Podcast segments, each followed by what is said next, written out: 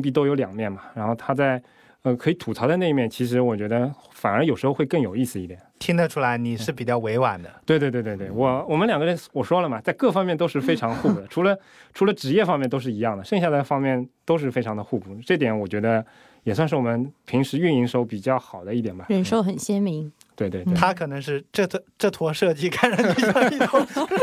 然后接接是，对对对，还可以还可以还可以还可以还可以，比那个谁好一点，比那个谁这个好有好一点。画面感。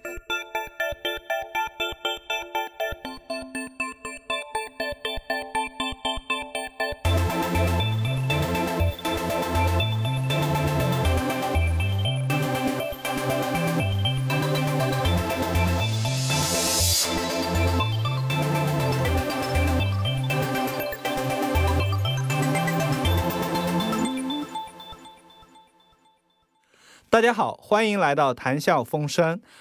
我是 Leo。我是玲玲，今天我们很荣幸邀请到二零一五年苹果年度播客 Anyway FM 的两位主播，跟大家打声招呼吧。谁先打？都可以，都可以随意。你先吧，毕竟你的名字跟李耀非常的像，我是李阳。呃，一个有 n，一个没有 n，对吧？呃，大家好，我叫 J J，但是我今天第一刚来的时候就被纠正了，这个已经犯了这么多年的错误，啊啊吧？？也也没有，就我其实就是跟 Leon 就解释了一下，就是说我就问他那个 L E O N 是英语念法还是法语念法，因为在法语念法里面是 Leon，我刚好学过。对，如呃，其实我自己的名字在法语里面是念念那个 Leo，实际上我就是 Leo，但大部分人呢，他不会去念那个法语的念法，因为你念。E 那个上面还有一撇那个，对对对对对 Leo，所以所以我对法语就比较那个，我就说，哎，你是 Leon 还是 Leon？哎，我觉得就刚刚细细品味了一下啊，觉得这个法语念法跟北京念法挺像的。是吧？哎，所以那个 Leon 你是北京人吗？我是上海人，上海人嗯是吧？啊，但是在这个北京工作最近一年多在北京工作。啊、对，其实那个哎，我们两位主播我还就不知道你们是这个是做什么的，做什么啊？啊我们都是做 UI 设计的。做 UI 设计对，然后所以才想到就是说做一款这个跟设计有关的这个主呃电台是吗？对，是的，嗯，对可以简单讲一下，比如说这个 Anyway FM 它这个这个主要会涉及到一些什么样的话题吗？啊，其实我们呃坦坦率的讲，其实一开始的时候我们会非常的专注，偏向于跟 UI 设计本行极其相关的内容。但是为了现在流行话叫什么出圈，是不是？那个对对对，破圈对，一方面是因为我们自己本来也没有想想说太太太死放在那个专题上面，嗯，另外一方面，我们也觉得可能我们自己的兴趣本来也是挺挺广泛的，所以在慢慢的摸索的那个 建台的过程当中，其实我们现在的定位，哎，我们现在定位是叫什么来着？业业务不太金砖那个。呃，你你把我你把我问倒了。利昂是我们本台那个专专属的那个文案设计师啊，哦所以说他在文案上面会比较有造诣，一些有才有才。我觉得他的声音上也很有造诣。啊，这不叫造诣，这叫 gift，这是老天爷给的，没办法。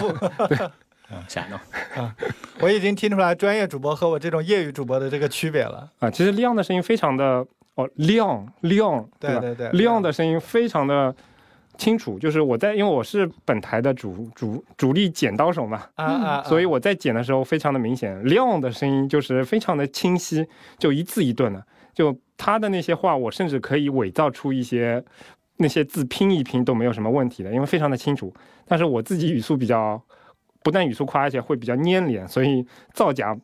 麻烦比较就是没办法剪得很干净。对对对对对就是吐字清，晰。像剪他的波形非常的非常的舒服。明白明白，我因为我也剪过，所以我完全懂。啊，那我我稍微再拉回来一点，刚才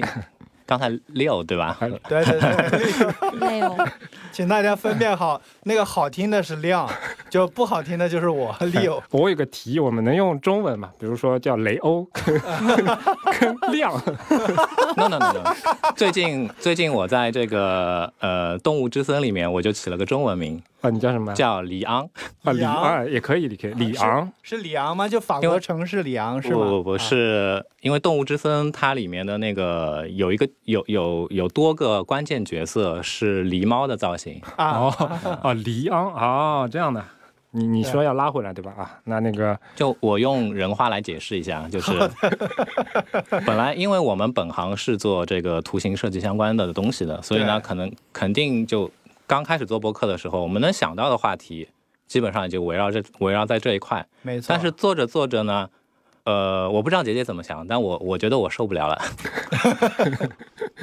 对吧？我上班都在都在关注这方面的事情，然后下班了还要再说这些，谁受得了？嗯哎，对所以这个还蛮有意思的，就是两位都是设计师是吧？对，就目前我们这个电台主要就是两位在在在在呃不用主要可以去掉主要就就只有只有只有 OK，所以我们是那个呃客服、物流，然后网站设计、网站 开发，然后播客剪辑，然后发布、运营，啊、数据分析什么，全都是我们两个人可以可以，总这是裁加一体化实习生服务，啊，对对，就刚好把专业也能用上了。啊，对，是的。所以，所以之前在就是做这个播客之前，你们是一个什么样的契机想到要要要要干这个事情，还挺有意思的。啊对，这这个这个我觉得还挺有意思的一件事情我。觉得可以分开讲一讲，因为可能就说一开始的初衷会对可能两个人想法不稍稍有所太一样。对对。呃，那你来讲，我来讲。你先吧，你离得比较近嘛。啊，离得比较近。其实一开始是这样，就我跟亮是，我跟亮啊，呃，嗯李阳，李阳，对不起，我跟李阳是嗯、呃认识十多年了。我们在那个很早之前在，在网络还在还叫 Web 二点零的时代，其实我们都写写博客，还不是播客，是博客 blog。嗯嗯然后究其本质，还是因为我们两个还是有一颗想要分享的心，对没，错，所以其实我们一直想要分享一些东西出去，但是呢，呃，可能之前媒体比较局限吧，就是文字。但是后来大概在二零一五年的时候吧，因为那个时候老实说，我自己其实是从二零一五年开始听播客的，李阳可能时间更早一点，嗯，但是在一五年的时候，其实那那一阵是有呃比较多的新兴的各种播客出现，嗯哼。所以说那个时候，呃，我也正好开始呃重度的去听那个播客，嗯然后当时我们听到了，啊、我我这部分是我本人的那个想法，就是我当时听到了一档播客，名字叫自弹自唱，它是文字的字啊，我我差点把他们 slogan 给说出来。相关的，它它已经不是设计，它是非常非常专业。就它的字形设计已经是说，啊、并不是你给广告商标去做一个那个画一个图形什么的，而是说去做一款字体，可以用用在 Windows 系统里面那个字体，可以这么理解啊。非常粗暴的说就是这样。嗯所以它其实是，呃，设计门类里面的平面设计里面的，或者说跟其他在其他相关里面非常非常小众的一个一个播客。嗯哼然后当时我跟李阳就在说，就是嗯，这么这么这么这么这么小众的一个话题，他都能做播客，那我们是不是也可以尝试一下？因为这个声音的东西确实还比较新鲜，我们还是比较想尝试一些新鲜的东西的。嗯我我好奇问一下，这个是谁做的？啊，他其实是一呃，哎，我感觉他其实主创也是两位，呃，其中一位是在上海，还有一位是长期居住在东京的。但他们其实是是不是背靠，叫是不是叫李李如一还是不是不啊是不是李如一是吧？对啊嗯，他们其实背靠的是一个网站，那个网站以前叫 Type is Beautiful，它嗯是由伦敦的一位设计师建立的一个专门关注于字体排印这个方面的一个网站。哎，我感觉好像我连我们连自己网站域名哎我觉得都没有说过，就开始给别人做广告了。我觉我觉得，赶快打一下。对我觉得你可以打住了。哎，以上以上那些东西都不要点进去，好不好？Anyway，反正他们是一档专注于做字体设计方面的播客。然后我们听了之后觉得，哎，我们也可以试一试。但是老实说，一开始我们俩是有点犹豫的，因为我觉得我，尤其是我，我自己的声音比较难听，不像 Leon 的声音比较有磁性，我还是有点犹豫的。直到有一次，我跟利昂两个人一起去那个日本旅游，然后在京都的一家叫牛禅的吃，呃牛肉火锅的这样的一个自助店里面，嗯然后因为因为老实说那次旅游不是特别的，在吃的方面不是特别的开心。一开始，我们一开始找的那些在鸭川是叫鸭川嘛，对不对？嗯，鸭川附近的那些游客的聚集的点的那些店都是攒攒客型的那种店，就看上去包装非常赞，跑到里面去吃，啊感觉那个味道不行，什么怀石料理之类的吗？我不知道你们，差不多类似吧？对，我不知道你们这意识到没有，但我开始觉得就是慢慢的，好像就激情满满的感觉了。两个人认识了 哎，十几年，对，哎呀，还一起出去旅游，然后一起做了播客。呃，这个这个这也是有这个就是这个就是互联网时代的这个信息传播的局限性，你永远看到的只是片面的东西。对对对，嗯，我们我们不是一个卖腐的电台，所以我要澄清一下，我们俩带着各自的老婆一起去的，哦，好的好的，澄清的好。因为在那个，然后去的那家店呢，其实挺搞笑的，因为它的位置是在八坂神社的对面，一个非常破旧的房子里面，是在一家牛郎店的楼上。一般的游客可能去的比较少。然后有一天晚上，我们都逛得累了，实在走不动了，就随便找了一家，哎，突然发现还蛮好吃的，而且周围的人很少，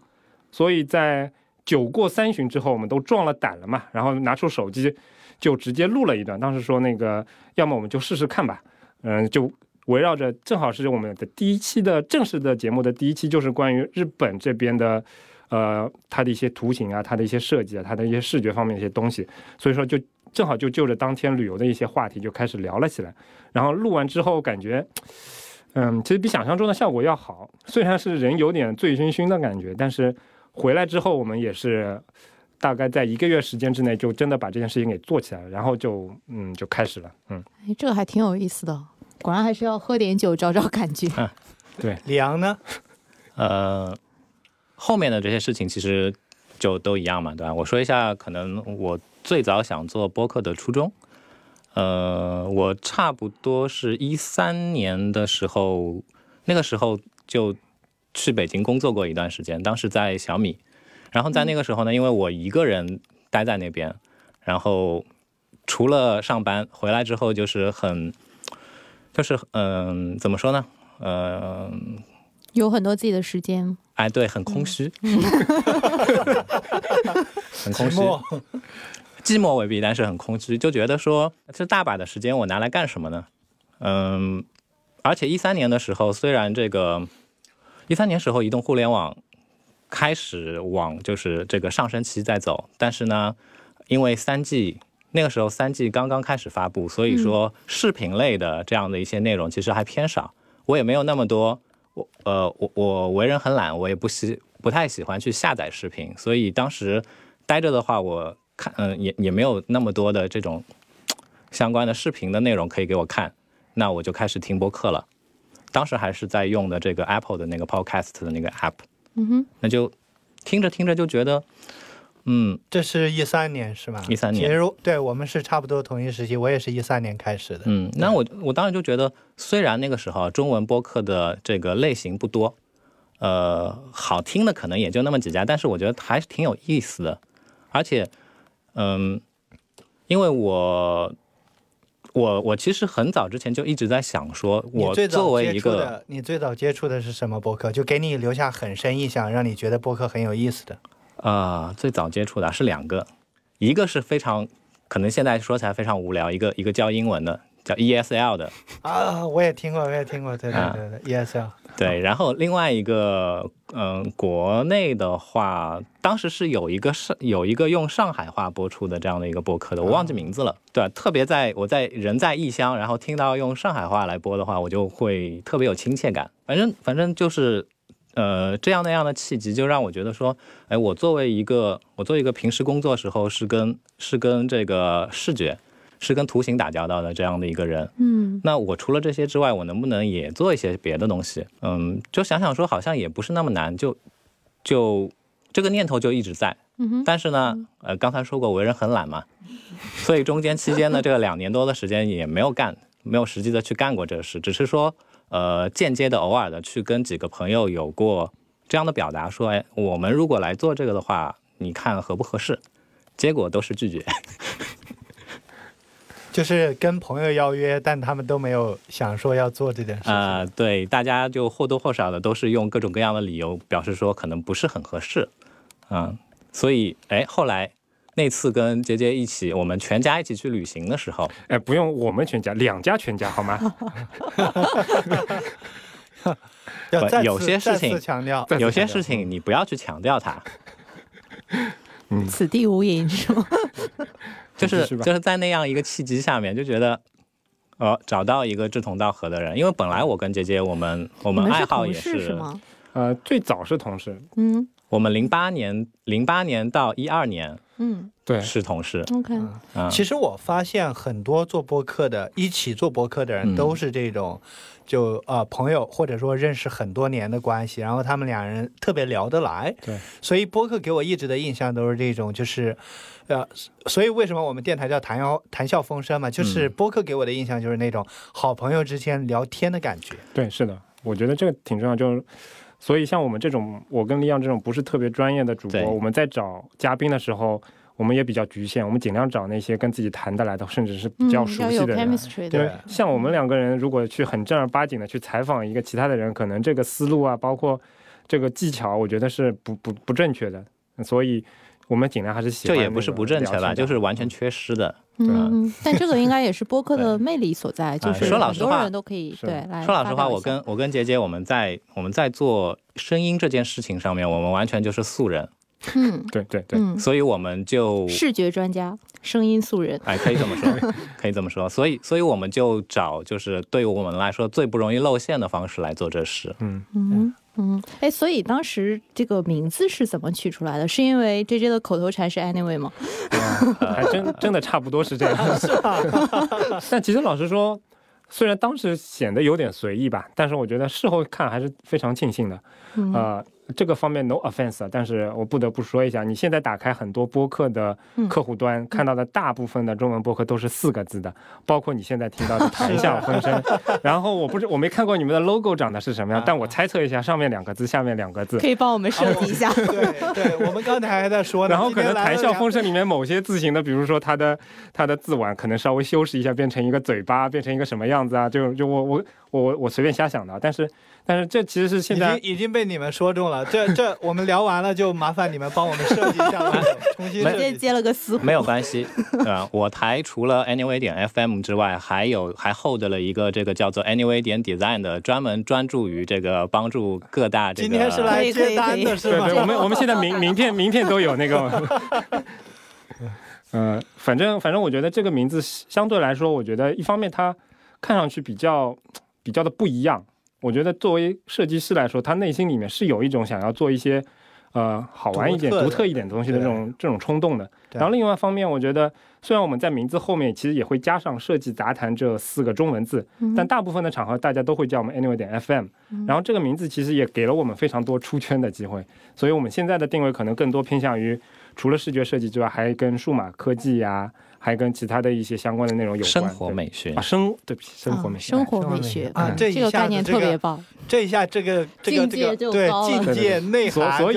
所以他这百分之三股份里面的百分之零点一，就是给他这个文案方面的那个才华的。剩余的剩下百分之二点九是给声音声声音声音是吧？啊，可以可以。其实。呃，设计是一个非常 visual 或者说视觉的这样一个东西，所以呃，这个你们怎么聊呢？怎么去把一个这么嗯视觉的东西让这个听众去感知到？其实老实说，我觉得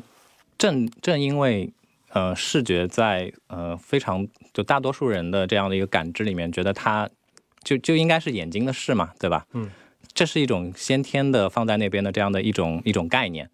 呃，正因为有这种概念，所以我觉得我们用声音去做这样档节目，去介绍这些跟视觉有关系的方方面面的这些东西的话，我觉得至少从我的角度来说，我觉得是非常非常合适的。因为为什么呢？嗯，刚才其实我们在吃饭的时候也有聊起过，嗯我跟杰杰我们在做这样一档电台，或者说在做这样一件事情的时候，我们的我们有一个初衷，嗯，我们就不想教别人教别人做事。啊、我们我们不是说我们通过播客去开个培训班，然后去去做一档教程，去告诉你说，哎，这个东西如果从视觉设计的角度来说，我们应该是怎么样去摆弄它，或者怎么样去调整它，这不是我们的初衷。嗯，那恰恰好，音频、声音这样的这种载体，它是不适合做这种教程类的东西的。嗯，那太好了。对，其实我们在一开始的时候，因为说说实话，在最最早的前几期播客里面，其实我们自己也没有心里没有特别多的底嘛，所以其实我们也尝试过不同类型的节目。总体来说，就像李阳说的，我们没有去走那些非常细节的那种东西，比如说我们会聊一些跟历史有关的东西。当然，我指的历史不是指世界历史、政治历史，而是而是关于设计方面的历史。因为嗯其实设计这个东西其实挺有意思的。你去看其他的门类的设计，建筑设计啊，或者其他什么设计，其实它的历史非常的详细。你去大学里上课的话，你甚至有这门课程，甚至包括几十年前的设计师，他设计的东西很有很很大概率现在还在。你去那个当地城市旅游的时候，你你可以看到，你可以摸到。但是 UI 设计，我们自己的本本身专业 UI 设计这一块，它其实是日新月异，发展的非常快的。说实话，就有些软件你可能这个版本可以用，下一个版本的操作系统你装都装不上了。你去参观这些东西的时候，根本就没有这个途径，所以导致了我们现在很多新兴的设计师，其实他对于呃稍微早一点的 UI 设计方面一些历史啊八卦，其实他完全不清楚。那虽然这个行业其实开始了真正开始的开端到现在，可能也就是三四十年这样的一个时间左右，嗯但大家已经开始把这个历史给遗忘了。我觉得我们觉得也不太，其实不太好。然后我们两个其实作为一个可能自己业务水平不一定高，但至少那个入行时间比较长，可以给大家去挖一些我们知道的一些八卦吧。这个这可能是一个方面补充一下，我业务水平挺高的。啊啊。暴露了谁业务水平不高？好吧，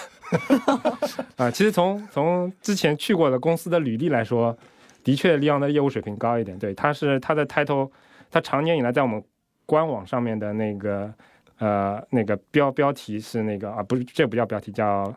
title title。对，他的 title 是呃工作十几年，然后现在几年了来着？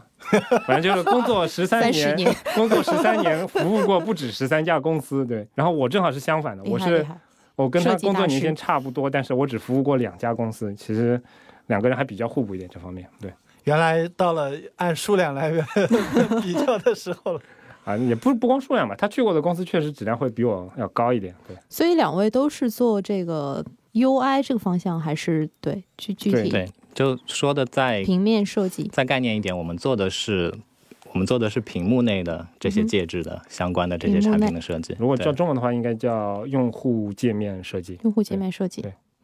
嗯，呃好专业。偏这个会分说，比如说可能以前是 Web，然后现在是 App，会会会有这样的这个。嗯，不分，其实都做。其实其实做这个行业里面，如果再去细分的话，可能就会太杂一点。当然，对于落实到某个个人来说，他可能会某些某些方面更擅长一点。但是对我们两个人来说，其实也没有说细分到是做 mobile 的还是做那个 web，其实并没有那么细。对，都擅长嘛。对嗯，厉害厉害。业务能力比较强嘛。对对对，所以我们这个播客就是除了像刚刚提到的，可能有一些历史的这种、嗯呃奇闻趣事啊、嗯故事啊之外，可能还会有一些什么样的内容呢？我补充一下，就是，呃，我是想说这个，嗯，呃，一一方面是想 share 这些分享这些设计什么，另外一方面关于设计的什么，嗯，比如说，也许是你对于什么是好的设计的这样的一种观念，还是关于设计的什么在驱使着你觉得你有这种不得不分享的这种 passion，、啊、passion 啊冲动啊，对，嗯呃，我不知道姐姐怎么想，因为我为人平时呢相对来说刻薄一些，嗯，所以呢，嗯，像我们国内的这个就跟我们图形设计有关系的这样的一个行业，嗯，总的来说，总的来说盘子也不大，对吧？大家抬头不见低头见，都是就那么群人在在台面上面，有时候就会觉得说，嗯，有一些东西呢，我我我台面上我觉得我也不好去反驳他，但是我想找个地方发发牢骚总可以吧？嗯，对。其实就像亮说的，就是呃，有有时候也不能纯吐槽，而是说，对于设计师来说，你你如果你看到很多平面媒体或者不能不能叫平面媒体，而是说其他的一些网站上面。一些博文上面分享的可能更多的是偏积极的东西，然后他会把这个东西说的很厉害啊怎么样？但是但事实上，所有的这些东西它它的嗯硬币都有两面嘛，然后它在呃可以吐槽的那一面，其实我觉得反而有时候会更有意思一点。听得出来你是比较委婉的。对对对对对，我我们两个人我说了嘛，在各方面都是非常互补的，除了除了职业方面都是一样的，剩下的方面都是非常的互补。这点我觉得也算是我们平时运营时候比较好的一点吧。人设很鲜明。对对对，他可能是这坨这坨设计看上去像一坨，然后杰杰对是对对，还可以还可以还可以还可以还可以，比那个谁好一点，比那个谁这个好一点。画面感。没有没有，我不是这样的。我说这个，你说他是屎，你就在侮辱屎。嗯然后其实我们的内容方面还有一些是，老实说，呃，我们一直在强调一个一个词叫眼界，嗯因为我觉得，哎、就像就像前面吃饭时候聊的时候、聊到的那某两个字的那些网站，对吧？其实嗯有大量的中公中国国内的设计师都会以他们作为一个非常重要的据点，但嗯有时候可能因为语言的关系，其实我们大家会非常的局限在这一些国国国内这样的一个地方。但是其实，在我们这个行设计行当门类里面，其实发展最快、最完善的，或者说技术方面更先进的，肯定是国外。只不过是他们相对来讲，他们的知识传过来，可能这两年情况要比以前要比我比我年轻时候要好很多了。但是总体来说，还是有一些隔阂的。所以我们在做播客的时候，其实也是希望能够把呃更不一样的视角传给大家，或者说也不想传给传递一种一种视角，而是传递一种一种价值观，就是更开放一点一点价值观。所以比如说，你看我们的每一期的播客，其实可能剪辑的时间大概在五六个小时，但是在发布的时候可能会花上大概有两个小时去给它补充完非常完整的一个参考链接，就是。因为前面你也提到了嘛，就是毕竟视觉有些时候还是难以通过听觉来表达，那其实我们会在官网上面，包括其他平台里面能够提供链接的地方，都会写出非常详细的参考链接。你比如说几分几秒谈到那个什么词，有些人可能听不懂那个词是什么意思，那可能你去我们去我们的官网，他就可以找到对应的这个链接，然后点过去，你可以自己去看。我们也是希望通过这样的一种培养这种习惯的这种方式，然后让大家能够能够接触一些更更更广阔的东西吧。嗯。嗯嗯，没错。那所以这样，其实 Anyway 的这个听众应该基本上都是设计师，对吧？我们之前也做过调研，就是嗯也不光不纯是设计师，但确实都是围绕着设计师这个周围的一些一些职相关的职能。就除了除了在校学生之外，可能大部分，嗯、就是设计师跟他周围的，比如说产品经理呀、然后一些前端工程师啊，嗯，就是嗯非常。基本上都是互嗯互联网公司这些些，这还挺有意思。思的。就平时大家可以互相交流一下作品，交换一下看法，互相怼一怼，是吗？呃，对，差不多吧。就其实设计这个门道里面确实是这样的，就大家，嗯、这叫这叫什么文文文文人相亲是吗？对对对对对，嗯就是他大家大家会互不买账嘛。毕毕竟，比如说你你写代码，谁写的那个算法最最最最最厉害最快，那这个看秒数看好秒数基本上就能排出来了。但是设计这个东西其实是很见仁见智的，所以每个人其实都会有心中自己的那种想法的。嗯，这个哎很有意思。你们有没有这个觉得呃，就非常推崇的这样的设计啊，人也好，或者者是什么公司，或者是、嗯对什么设计大师、设计风格。老实说，嗯。因为刚才杰杰有介绍过，我们这一行跟跟其他的那些有源远流长历史的这个设计行业来比的话，是个小弟弟，嗯，呃，历史非常短，然后能够就说能为大家所推崇的，其实也就那些都耳熟能详，对吧？我说我说博朗，我说 Apple，我说 Sony，嗯，我说飞利浦，嗯，其实大家认。认同的就这么几家公司。嗯。然后你说你说，哎，知名的设计师的话，可能可能我觉得我我在行业内，我觉得他非常知名，但是我把这个名字说出去，呃，就可能呃，我们节目百分之九十的听众可能他不知道他是干嘛的。放到柜台这边，可能就百分之九十九的听众都没有听过他了。也也不一定，也许因为哎，我们采访了 Anyway FM，然后我们的这个听众的这个设计师的占比瞬间就上去了。我我觉得是我们今天来到了你们的节目之后下我们，做个测试，我们的受众会大幅度的。可以测试一下，相互引流可以测试一下。利昂利昂非常崇拜的一个圈内的一个偶像，名字叫 David Lanham。嗯嗯，嗯，此处冷场。呃，如果是如果是视频直播的话，就是没听过的请扣一。呃，比如说这个他设计了什么，就他以作品说话嘛，对吧？对对对，啊、你你来介绍吧，毕竟是你的偶像。啊、设计了什么？或者说他的风格大概他的对他的风格就是拿现在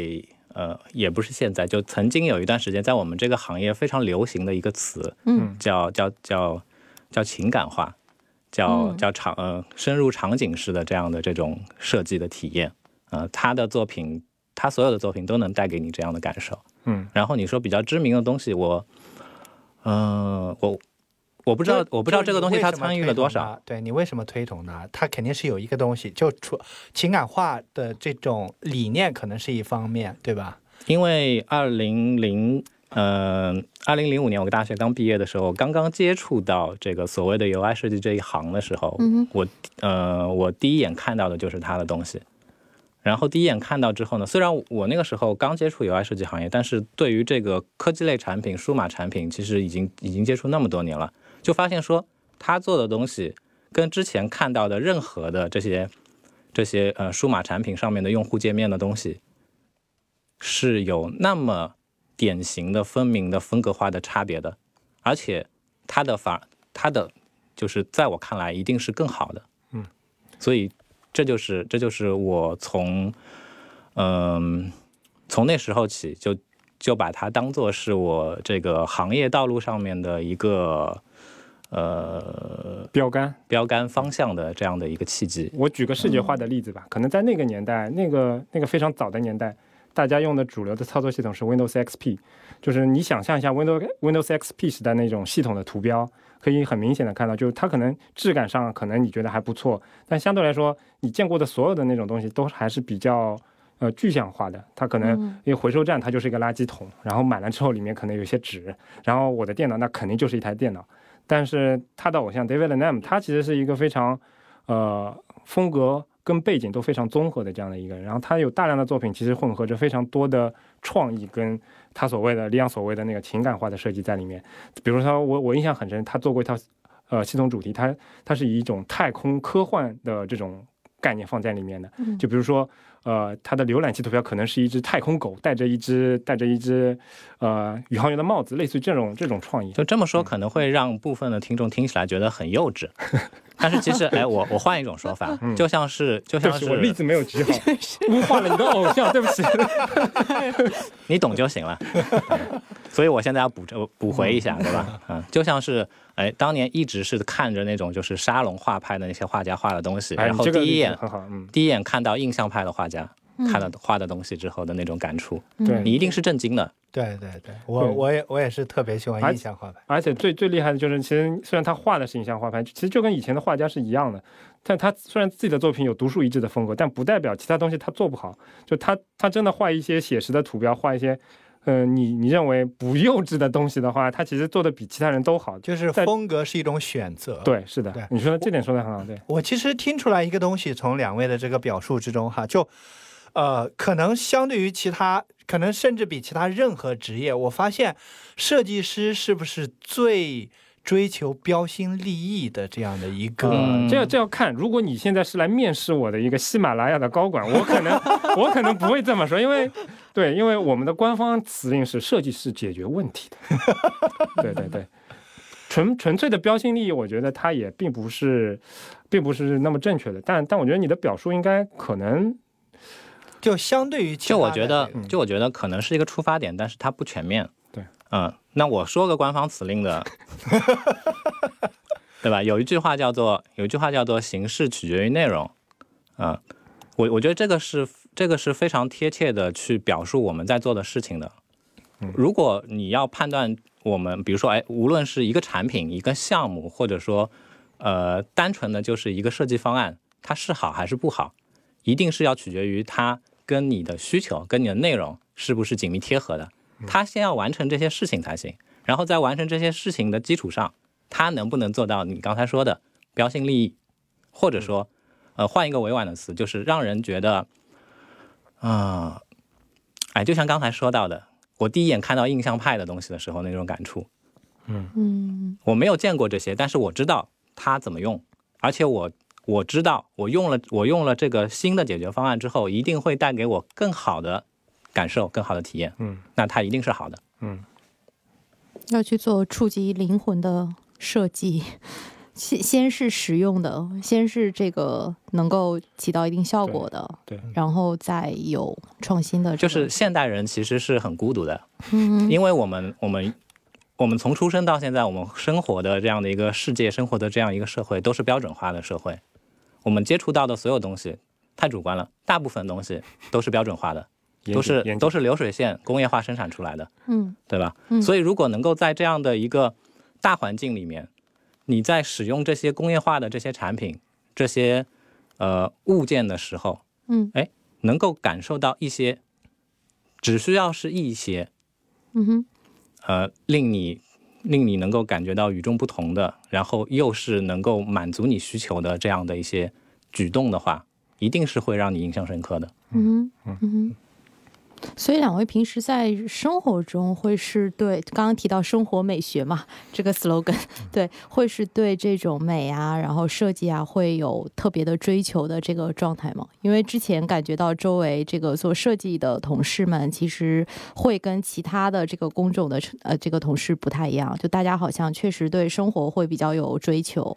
然后会比较有品质，就是这个对这个状态我可还挺有能可能我觉得这个也是每个人的每个太人的一样是感受，或者说嗯。他关注的点也是不一样的。拿我自己来说的话，我对某一部分的东西我非常的在乎，非常关注，嗯。但是对另外一部分的东西我是一点都不 care 的。嗯，比如说对什么会可能会很关注，比如说我的我我的我的电脑里面，我的文件夹或者嗯我的原文件肯定是整理的非常的干净的。但如果你跑到我的家里，我我的工位你去看，你会发现，哎，这是乱的来一塌糊涂。对，就是我觉得是这个例子吗？啊、不是，哎，太没默契了。所以你是在替银行回答是吗？默契度不够。我不说话了，你继续吧。呃，举一个我自己的例子，对吧？都是消费品，那我会我我会对呃当下什么电子产品，什么什么这种科技行业的产品，呃，非常的非常的新奇，非常火，对这些东西我都会非常关注，而且会想方设法的第一时间嗯，就据为己有，嗯哼，嗯哼，拿过来拿过来体验。但是呃另外一种消费品，比如说比如说衣服，比如说鞋子，比如说包，嗯，我就一点都不 care。有什么最近刚发布的这个新品的设计是抓到了你的眼球的？呃，最近啊，那最近 iPad 嘛，啊，iPad Pro 哎，你把我的答案说完了。就是说的，呃，你先说吧。啊，我我觉得新的 iPad Pro 挺符合我对于这个我接下来需要换的这个随身的 随身的这样的一个办公设备是，就是定位是非常契合的。其实因为最最新版的那个 iPad Pro，它其实跟上一代升级没那么明显嘛。然后我家里就是上一代的那个产品，所以我我对这个机器硬件本身没有特别大的兴趣。但是它其实，在最新发布的那个 iPad OS 的十三点四的版本里面，我们要不要说的这么细？我我是一个 die hard 的苹果粉，哦，所以苹果的东西我基本上也是一个半，就不能跟你们比。了解好，放心了，我们不怕掉粉，对吧？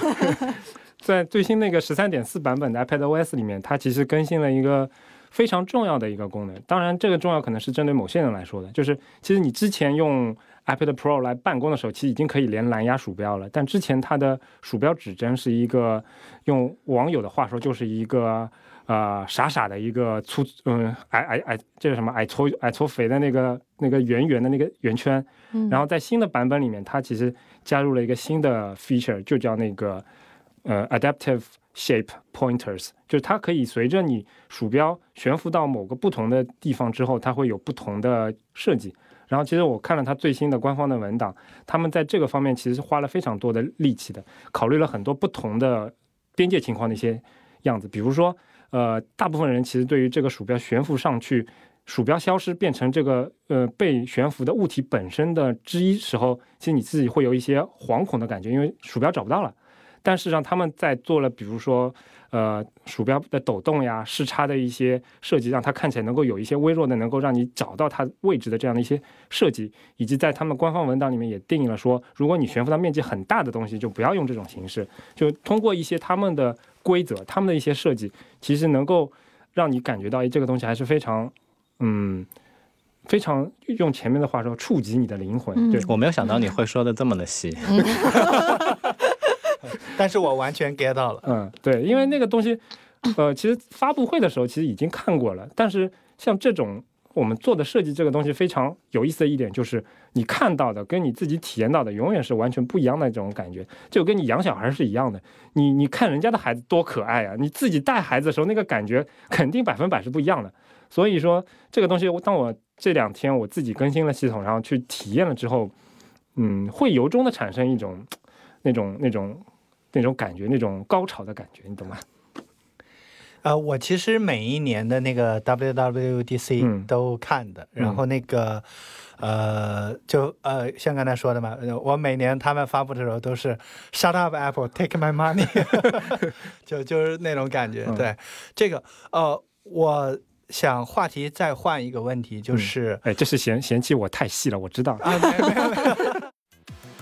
这里是谈笑风生电台，一个由喜马拉雅战略投资部自发发起的访谈类节目。我们每期节目会推荐一档播客，如果你也想被我们的听众收听到，请联系 investment at 喜马拉雅 .com。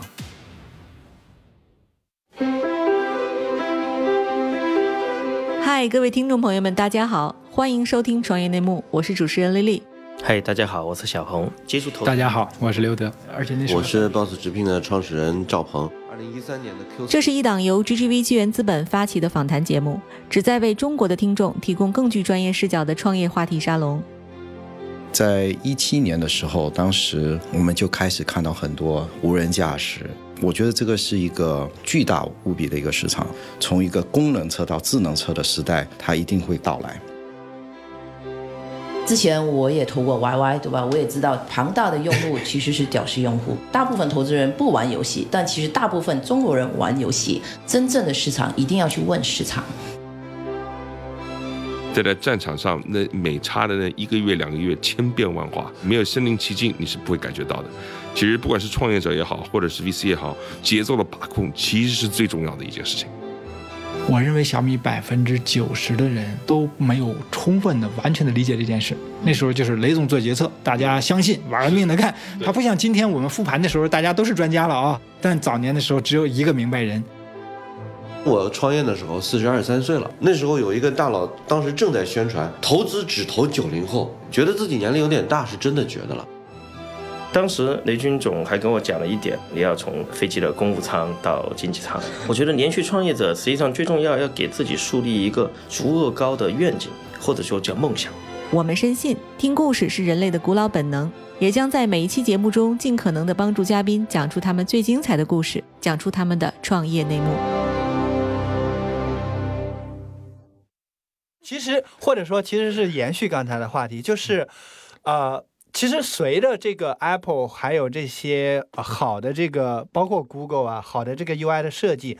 在生活之中 UI 大家对于设计的重要性的这个认知还是在不断变高的。嗯，对嗯，呃，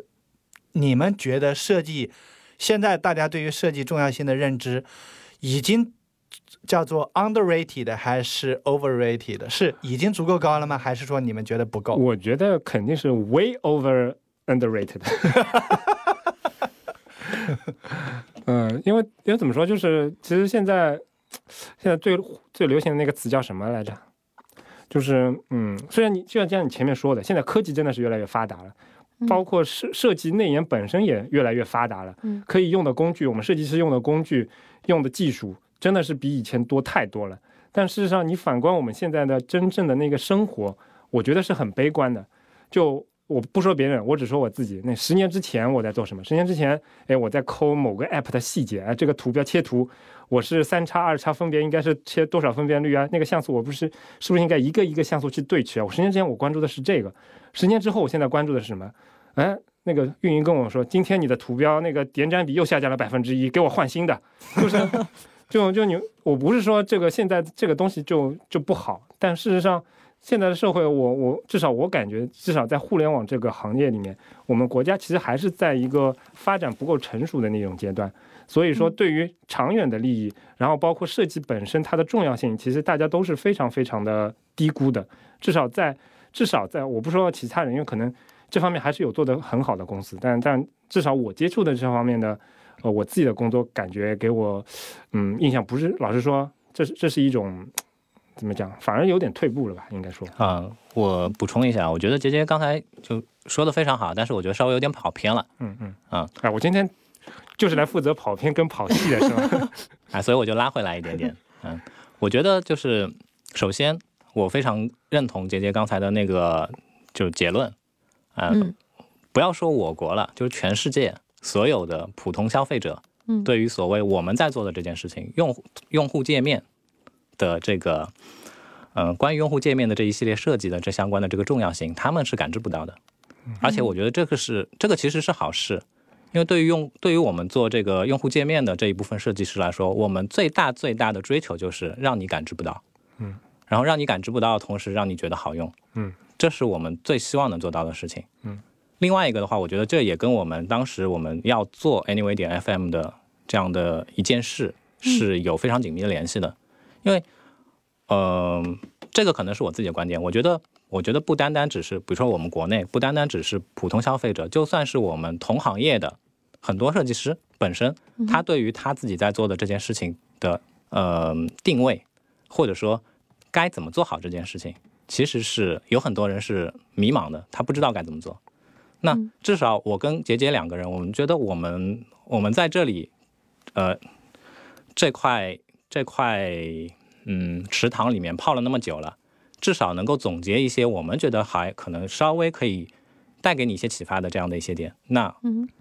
那我们愿意去把它下出来。那没有没有 Anyway 点 FM 没有这样一个播客的形式的话，其实靠我们两个人平时你能够影响的人屈指可数，嗯，对吧？虽然我们现在电台也能影响的人也不多，但是跟以前相比，这个真的是真的是这个这个这个几何级数的变大了。嗯，其实。这呃，我知道你们一开始说不想把这个呃关于设计的话题聊成像一个课一样的，嗯，但是我在想着，如果真的是去传达你们的理念的时候，文字、公众号明显是一种更有效的一种方式，对吧？我不这么认为，我也不这么认为。特别棒，终于一致了。你先说吧，每次都我先，你你先吧。那我要把你拉回来嘛。呃，我觉得，我觉得，我觉得这个要从好好多方面来讲。一个方面是，呃，其实我不觉得公众号是个很好的形式，就不说其他，啊，就说链接这个事情好了。我因为我前面也反复提到嘛，我们其实我听我们的播客其实是音频是一方面，剩下的大部分时间，呃，不是不能说大部分时间，剩下你可以做的事情还很多。比如说，你可以呃在我们的参考链接里面看 show notes，然后点链接。我们的 show notes，我我不敢打包票，呃，我不敢打包票说是全宇宙第一的，至少在国内的独立播客界，我觉得是做的。可能是东半球最好的啊，也也行吧。但东半球其实除了中国，其他好像发展的也不是特别的厉害，对吧？然后，呃，我们在这部分的花的时间，其实你在很多平台上是可以自己去点击、去去查看、去浏览的。但是在公众号，就是这个地方，你连外链这个事情都是非常困难的。你你真的认真在做这些东西的，会提供参考链接的这些呃公众号，其实你去看好了，它。无非两种形式，一种是在原文里面直接把长长的那个 URL 贴出来，然后你要你要去选择，然后再去粘贴，或者说点击最后的那个阅读更多，去跳跳到他们的官网。但我觉得这本身就不是一种很好的一种形式。另外一种另外一个另外一个更大的方面，我觉得是就文字本身它是一个很冰冷的一个东西。其实我我自己感觉很明显，因为我前面也说了，我大概写了十几年的博客 blog，但是你会发现，哪怕在我 blog 传送最广的那些年代。可能一篇文章下面最多也就是三四条的评论，他们大家会说，嗯，这个分享的很好，嗯，这个这个 对，差不多类似这样的话，就其实你能感受到大家对这个东西是有是有需求的，而且我文章里面提供那些东西对他们的确是有帮助的，但他跟你没有情感上的交流，就他他可能会认同你这个知识点，但他不会不一定会了解得到你这个人的价值观到底是怎么样，因为如果你要。把一个人的价值观通过文字来展现出来，它可能是一个非常漫长的一个过程。但是在我们的播客上线，哪怕只是我们播客上线的第一期头，或者说头几期吧，其实就收到了大量的听众的反馈。我之前也统计过，我大概我们做我们播客前一年半的所有的统呃听众的评论，其实就超过了我写博客十几年所有的评论，而且这些评论相对来说更有营养一点。就虽然可能也会有“顶”支持这种词，但是你会发现，哎，他会跟你有进一步深入的交流，而且这些听众事实上日后也慢慢发展成为了我们核心听众群里面非常重要的一些人。然后大家会不说成为一个很很很很实际的朋友吧，但至少。在这个层面上，你会感觉得到说，哎，就是你你在 share 给别人同时，呃，在 share 给别人知识的同时，你会能够形成一种情感上的纽带。嗯，这个我觉得其实对于冷冰冰的文字，哪怕你这个文字功底再深，我觉得它都是有缺失的。这所以这方面，我觉得呃，你可以拉回来了。这次我不准备拉了，这次我准备延续一下。呃，我非常认同姐姐刚才说的所有的这一切。然后呢，呃，补充一下，就说，嗯，我一直都觉得文字作为载体，它其实是非常适适合于沉淀内容的。嗯，这个是它就说绝对，嗯，其他任何的，无论是新的载体、老的载体，没有一个可以跟它就是呃相比的，在这个功能点上面。但是呢，嗯、我们两个人，首先我们两个人都不是非常非常好的这个文字作者，嗯，对，所以我们产出的文字的内容，其实我觉得，呃，没有沉淀的必要。呃，我我我还是有的，我还是有的。啊，这写了十几年博客笔这是，这是这是其中之一。然后另外一个就是说，我们两个比较懒，我们发现说，我我还可以，我还可以。感觉杰杰把前面的仇都报了。上海话有一个词叫“以私报”，是吧？嗯就这样了。就是嗯，首先我觉得我们两个去输出文字的东西呢，一方面来说效率其实效率跟这个最终得到的这个成果，我们所所谓的这个投入产出比，其实并不是那么的那么的有效，那么的好。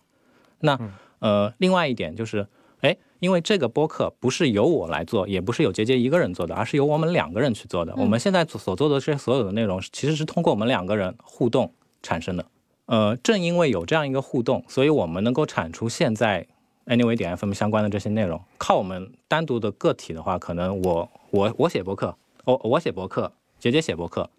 可能可能都不太一样。嗯现在的这种形态，可能可能呃，至少从我的角度来说，我觉得更接近我想表达的东西，嗯哼嗯所以就就选了不过不过，其实声音。其实说到文字跟呃声音，嗯老实说，我觉得如果耳机旁边的你也有做播客这个打算的话，其实我要说一个来自前人的一个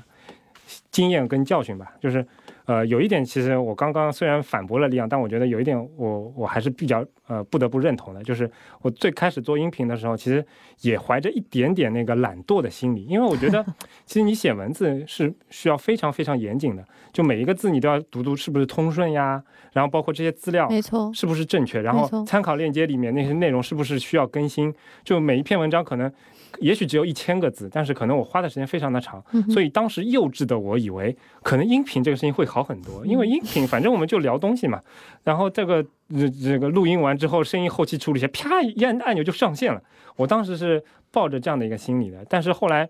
后来发现一个经验教训，就是说以我们两个这种非专业的音频工作，或者说非专业的主播的角度来讲，其实说话里面的螺丝、吃螺丝的东西啊，然后包括逻辑不通顺呀，包括卡壳呀，其实非常的多。嗯尤其是我觉得，对于有语言天分的人来说，比如说一些呃，我我不太喜欢这么分啊，但是确实北派的有一些播客，其实他们的语言听得出来，基本上不需要什么剪辑，录的时候就是这样的。比较会聊，对，比较会聊，然后可能这个言语之间就感觉是唠嗑的感觉会更更更更多一点。嗯嗯但像我们这种，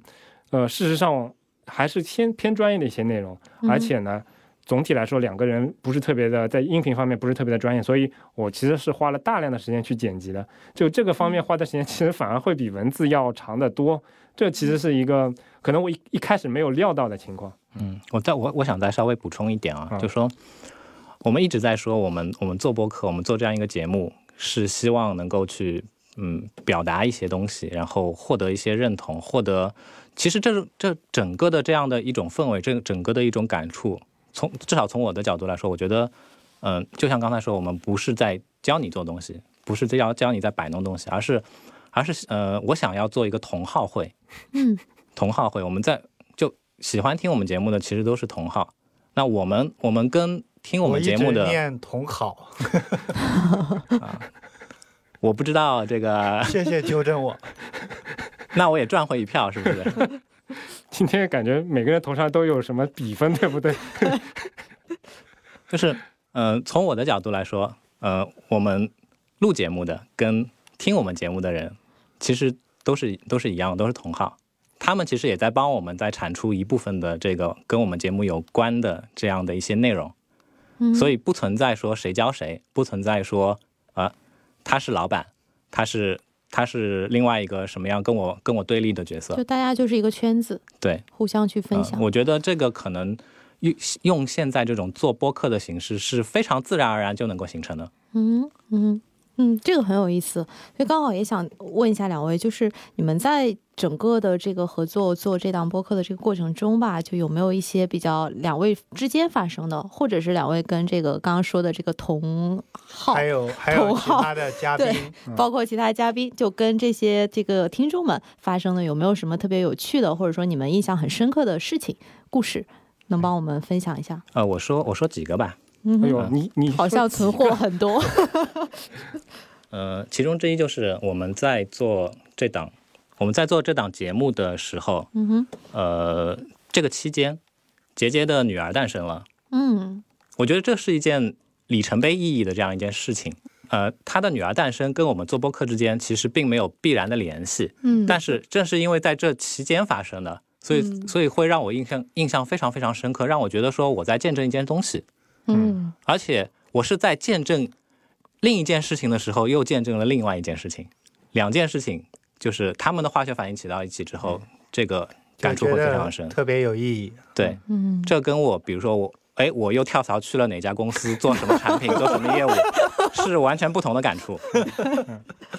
嗯。啊。一种是精神层面的，另外一种可能更偏向物质上面的东西，这是其中之一。嗯然后另外，嗯、还想举个例子，就是说，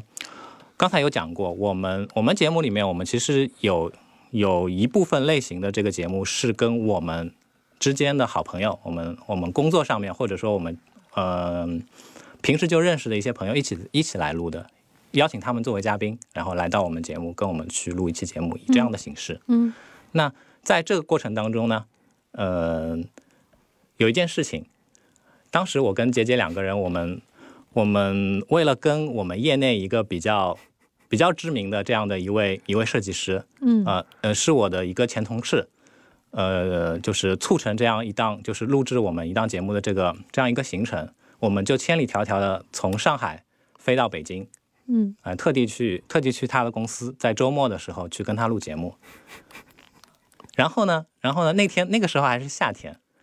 我觉得这件事情也充分体现了我们两个当时在做这个节目的时候是多么的无知。那时候是在夏天，然后北京有非常非常多的公司，他们的大楼在呃这个周末的时候，它公这个整个大楼的新风系统它是会关掉的，嗯，所以他们公司也是，所以就造成一个现象是什么？就非常非常热，嗯没有办法，我们就我们就搬了一个这个小的电扇放到会议室里面，然后就，哎，当时觉得非常舒服的，各自拿着舒服的姿势录完了这期节目，然后心满意足的回去了。回去之后的事情，杰杰可以接着说。对，回去之后，因为我是负责我们电台所有基差不多所有节目剪辑，除了我女儿除了我女儿刚诞生的头半年，可能李阳接手了一下。打开那个音频文件，我当时就懵了，因为因为那个电风扇对着那个话筒吹嘛，然后呢，你你可以想象一下，如果这个吹是非常均匀的吹，那个它可能这个我可能还能降噪，对不对？嗯 那个是我印象是一个小米自然风电风扇，是不是？它除了转，然后那个风量还有变化，就整个过程当中那个声音就完全没法听，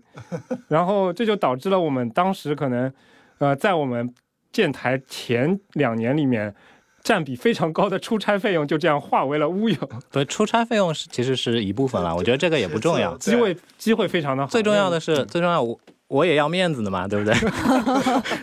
好不容易就是呃跟我那个朋友约好了时间，嗯，然后人家也抽了时间来来跟你录节目了，结果录完之后报废了。嗯其其实这种事情我呃在我身上也发生过一次。嗯对，那个因为时间关系，呃，我们最后想邀请两位嘉宾给我们呃推荐各推荐一档播客，各推荐一档播客是吧？嗯，从什么角度推荐呢？就都你 anyway- 你你 anyway，喜欢的 就。是都 可那我推荐 Anyway 点 F，我们已经聊了一个小时，专门来推荐这一档了。嗯，那我推荐一个其他的吧。嗯，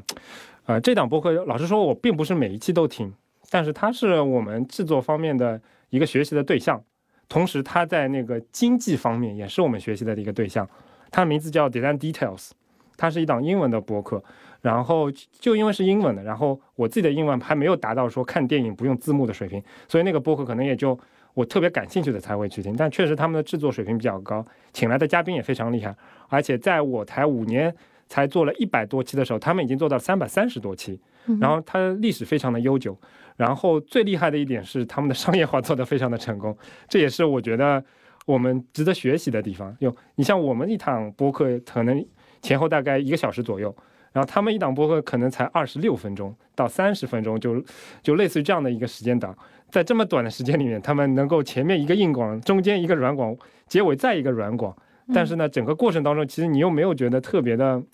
没有觉得没有觉得特别的尴尬，对这个这方面，我觉得还是。